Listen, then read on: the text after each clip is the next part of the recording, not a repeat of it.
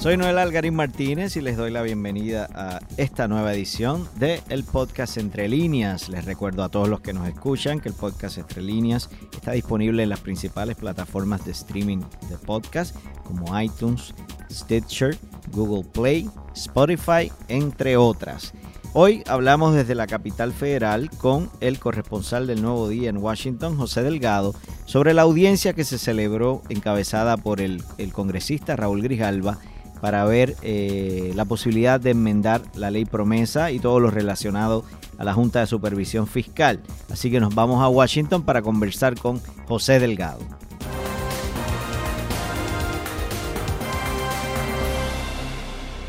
Bueno, José, el pasado martes se celebró en, en, el Capitolio Federal una vista relacionada a promesa, encabezada por el congresista demócrata Raúl Grijalva. Eh, y era una vista para buscar promover enmiendas eh, que vayan a, tratar de, realizar cambios a la ley promesa y a, todo lo relacionado a la Junta de Supervisión Fiscal, que es un producto de la ley promesa. ¿Cómo transcurrió esta vista y cuáles serían esos principales eh, áreas a subrayar de lo que ocurrió el martes en el Capitolio Federal? Bueno, como como eh, hemos publicado, ¿verdad? Este, esta audiencia del martes está eh, estaba prevista como la primer como el primer día de dos días de audiencias que ha eh, impulsa el presidente del Comité de Recursos Naturales, el demócrata Saúl Grijalva, para discutir un borrador de legislación que él ha circulado desde el verano con unas yo, yo lo resumo en 10 propuestas. Una de ellas es realmente eliminar una oficina, digo, un puesto del oficial de revitalización, pero en general son son 10 propuestas. puesto que, que, realmente desde que desde que está en función en la Junta no ha hecho nada. bueno, y exacto, que está en este momento vacante, aunque ellos dicen que lo van a a revivir, que van a nombrar a otra persona. en sustitución a Noel Samot, que fue la persona que salió en medio. Exacto, pero que realmente no te tiene muy poco que, enseñar. Este, este, obviamente, este puesto de oficial de revitalización para proyectos de infraestructura. Ese es el, el, una propuesta para eliminar eso. En general, pues hay como nueve propuestas eh, que se pueden resumir en nueve propuestas adicionales que él hace para enmendar la, la, la, la ley eh, con la idea de, de, hacerle cambios que él considera significativos, por ejemplo, que, el, que sea el Tesoro de Estados Unidos el que pague por los gastos de la Junta, no el gobierno de Puerto Rico, eh, poder precisar unos servicios esenciales públicos prioritarios que deben ser protegidos en cualquier en el proceso de reestructuración de la deuda como seguridad, salud, eh, educación, con un apartado muy preciso para para para reasignar a la UPR de nuevo eh, por lo menos 800 millones de dólares anuales y proteger hasta el máximo de lo posible, dice el, lenguaje, ¿verdad? Un poco ahí eh, me, medio, eh, sin, mucha precisión, las pensiones públicas, que es uno de los temas obviamente más, más importantes en todo este proceso de reestructuración y de austeridad fiscal enmiendar lenguaje sobre lo que debe ser eh, los objetivos de crecimiento económico para Puerto Rico, busca evitar conflictos de los contratistas de la Junta y eh, tiene unas áreas también de, de, mayor transparencia como el que se presuman públicos los documentos de la deuda eh, y en términos de, aunque elimine el puesto de, de oficial de revitalización para la infraestructura, lo crea directamente para la Autoridad de Energía Eléctrica, propone también un puesto de coordinador eh, federal para la reconstrucción eh, con, con, una estructura realmente de oficina, ¿verdad? No solamente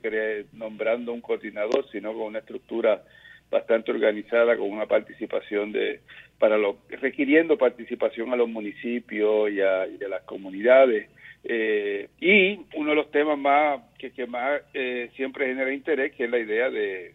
establecer una comisión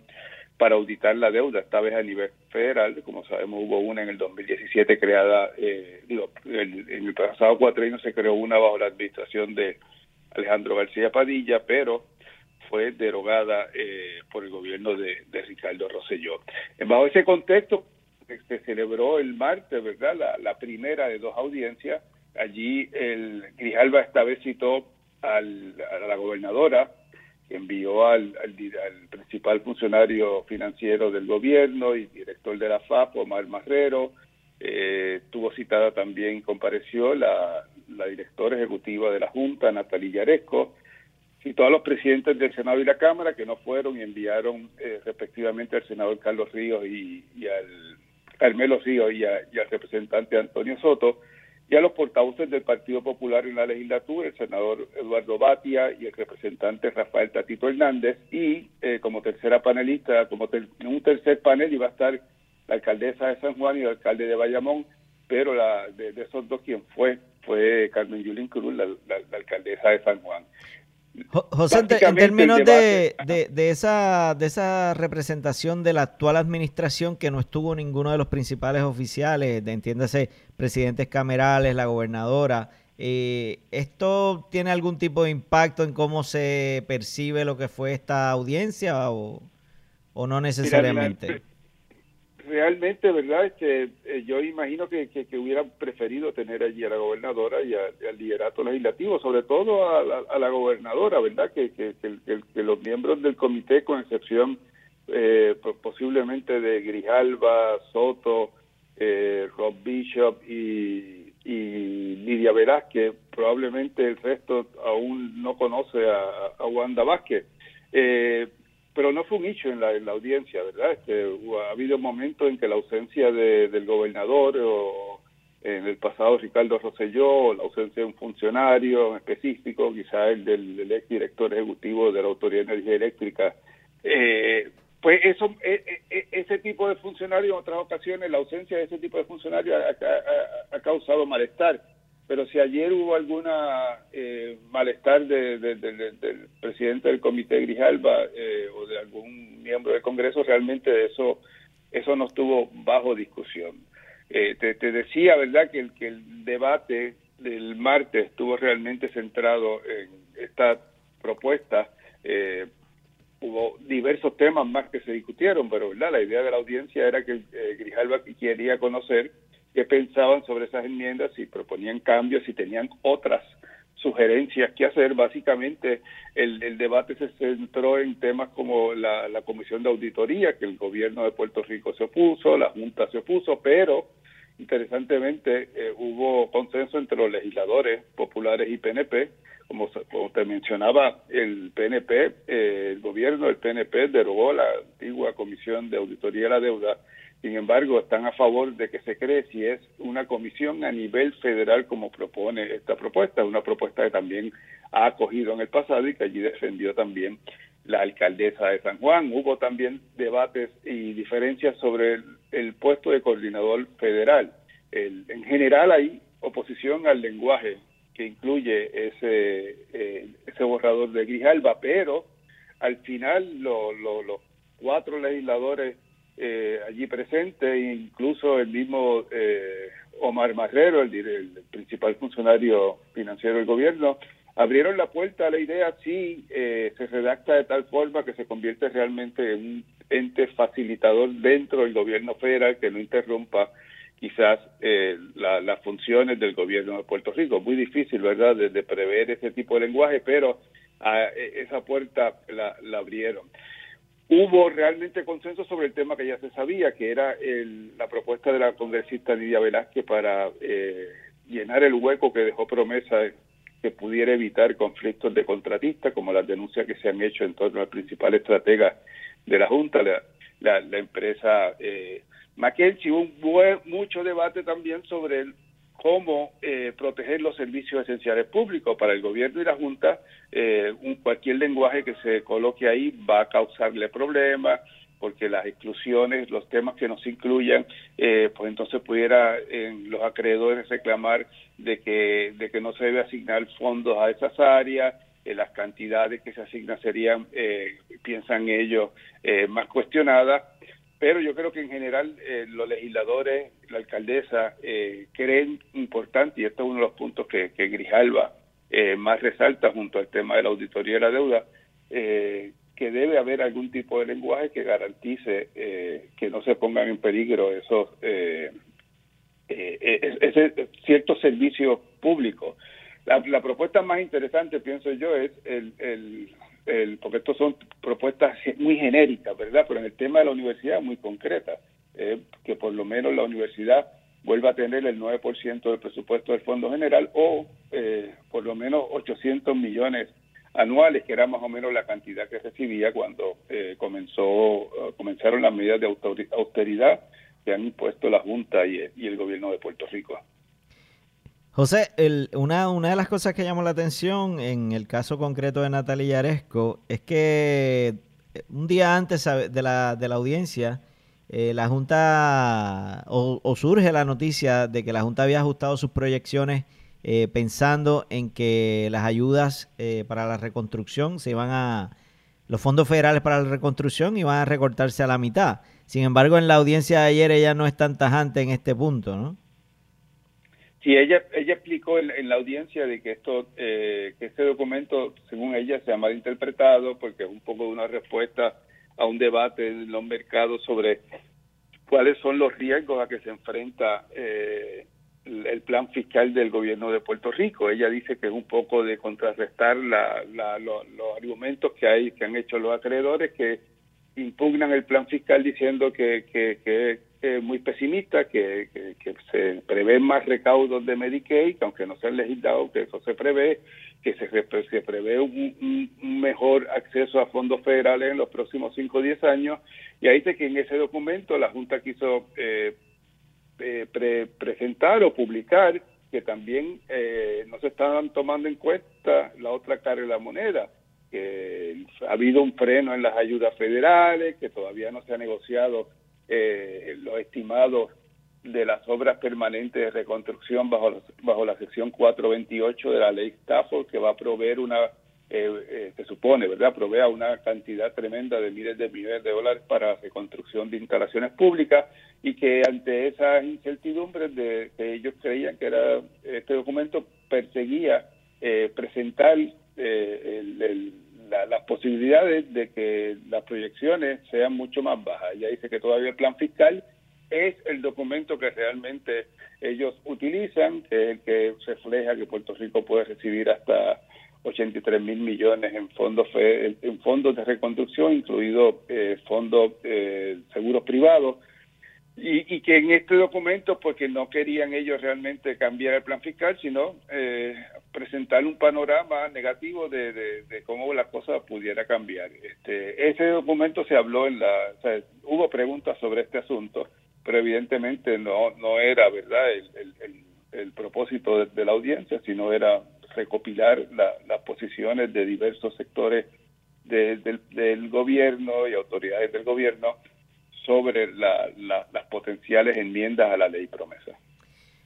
En, un tema que surgió durante la audiencia y que me llamó mucho la atención es en la línea de preguntas que hace el republicano Luis Gomer a Yaresco, eh, quien, como sabemos, antes de trabajar como directora ejecutiva de la Junta de Supervisión Fiscal, fue ministra de Finanzas del gobierno de Ucrania. Eh, ¿Cómo se tomó este momento? Obviamente esto está relacionado a toda la investigación eh, y posibilidad de que se abra un juicio político contra el presidente Donald Trump por, por, lo, por lo que ya es casi un claro quid pro quo eh, de, dar dinero al gobierno de Ucrania, al, actual presidente de Ucrania, a cambio de que, de, que investigara al hijo de, de Biden, uno de los candidatos que aspira a la a la, a la presidencia por el Partido Demócrata. ¿Cómo se tomó este momento en, la audiencia?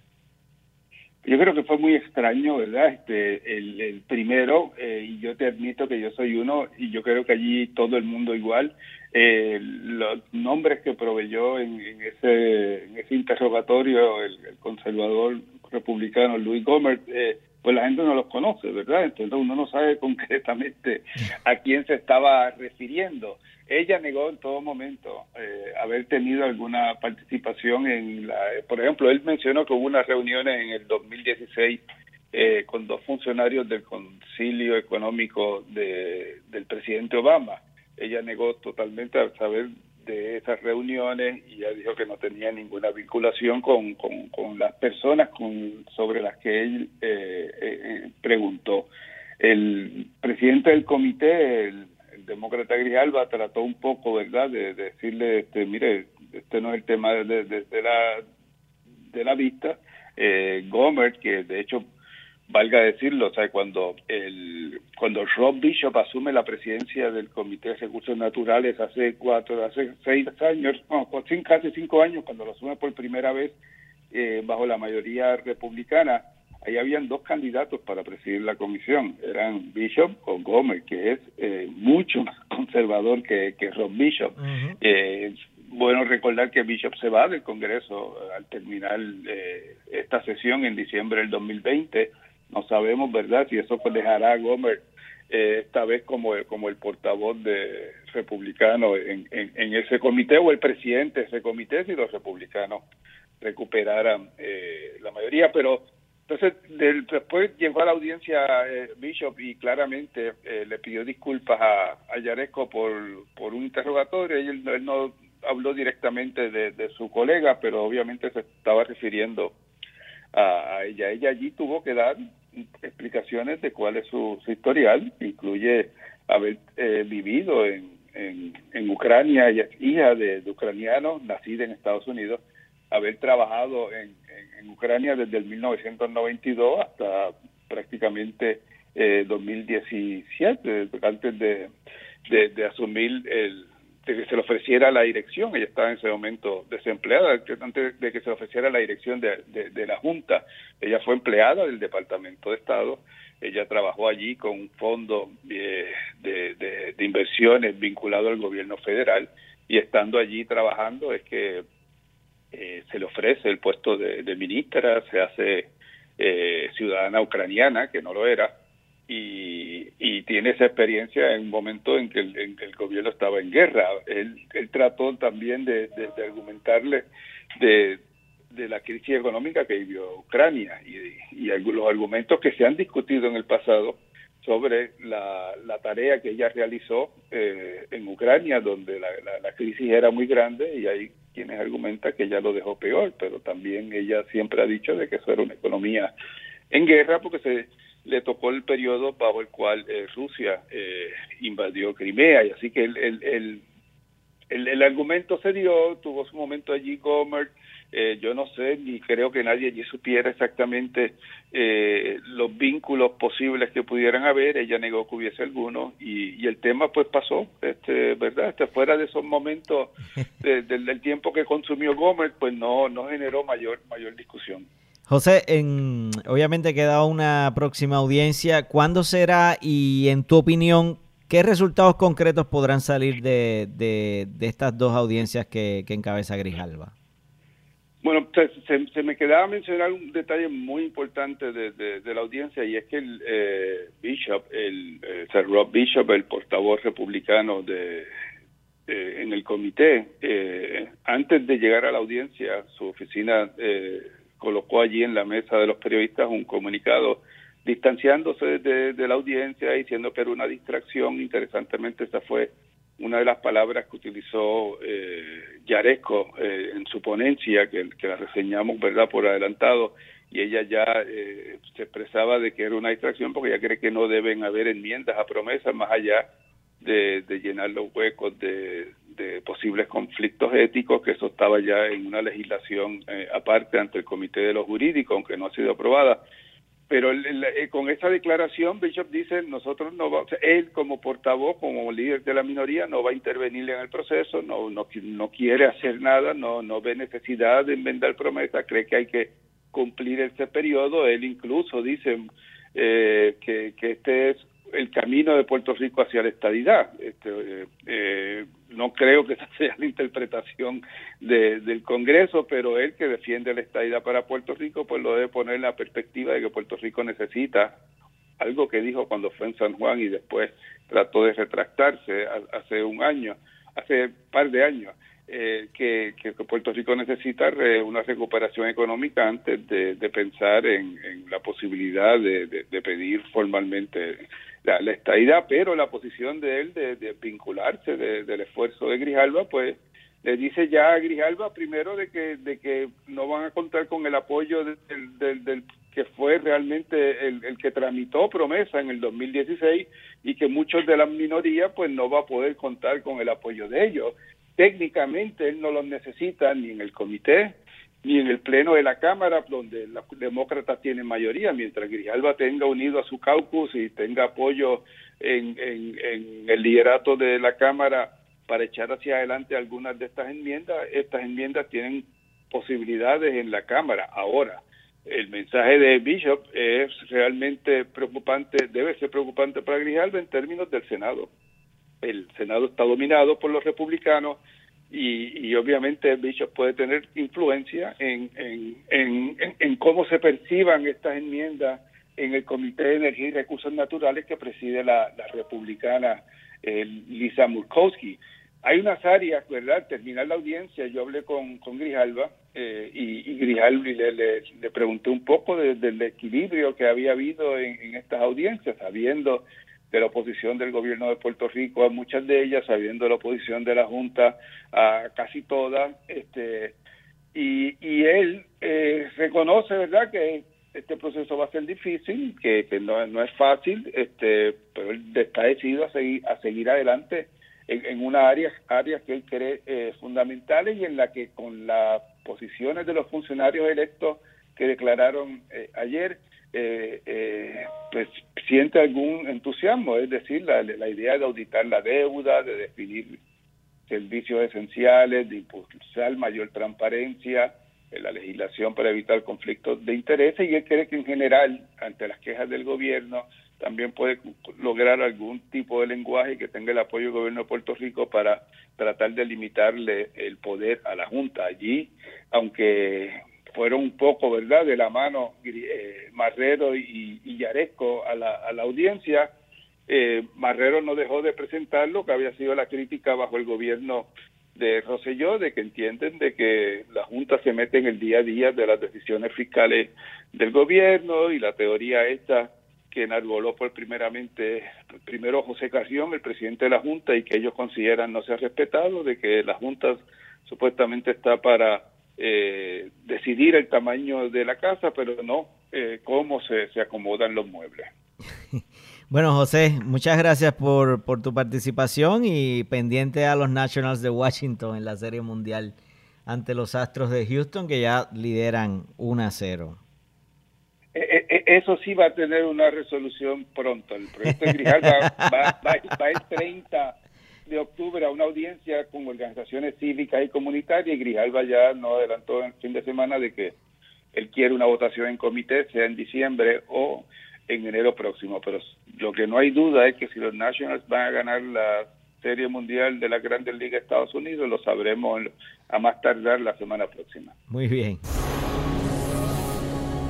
Esta forma llegamos al fin del el podcast Entre Líneas. Les recuerdo nuevamente que nos pueden conseguir en todas las plataformas de streaming o su plataforma de streaming favorita bajo Entre Líneas o El Nuevo Día.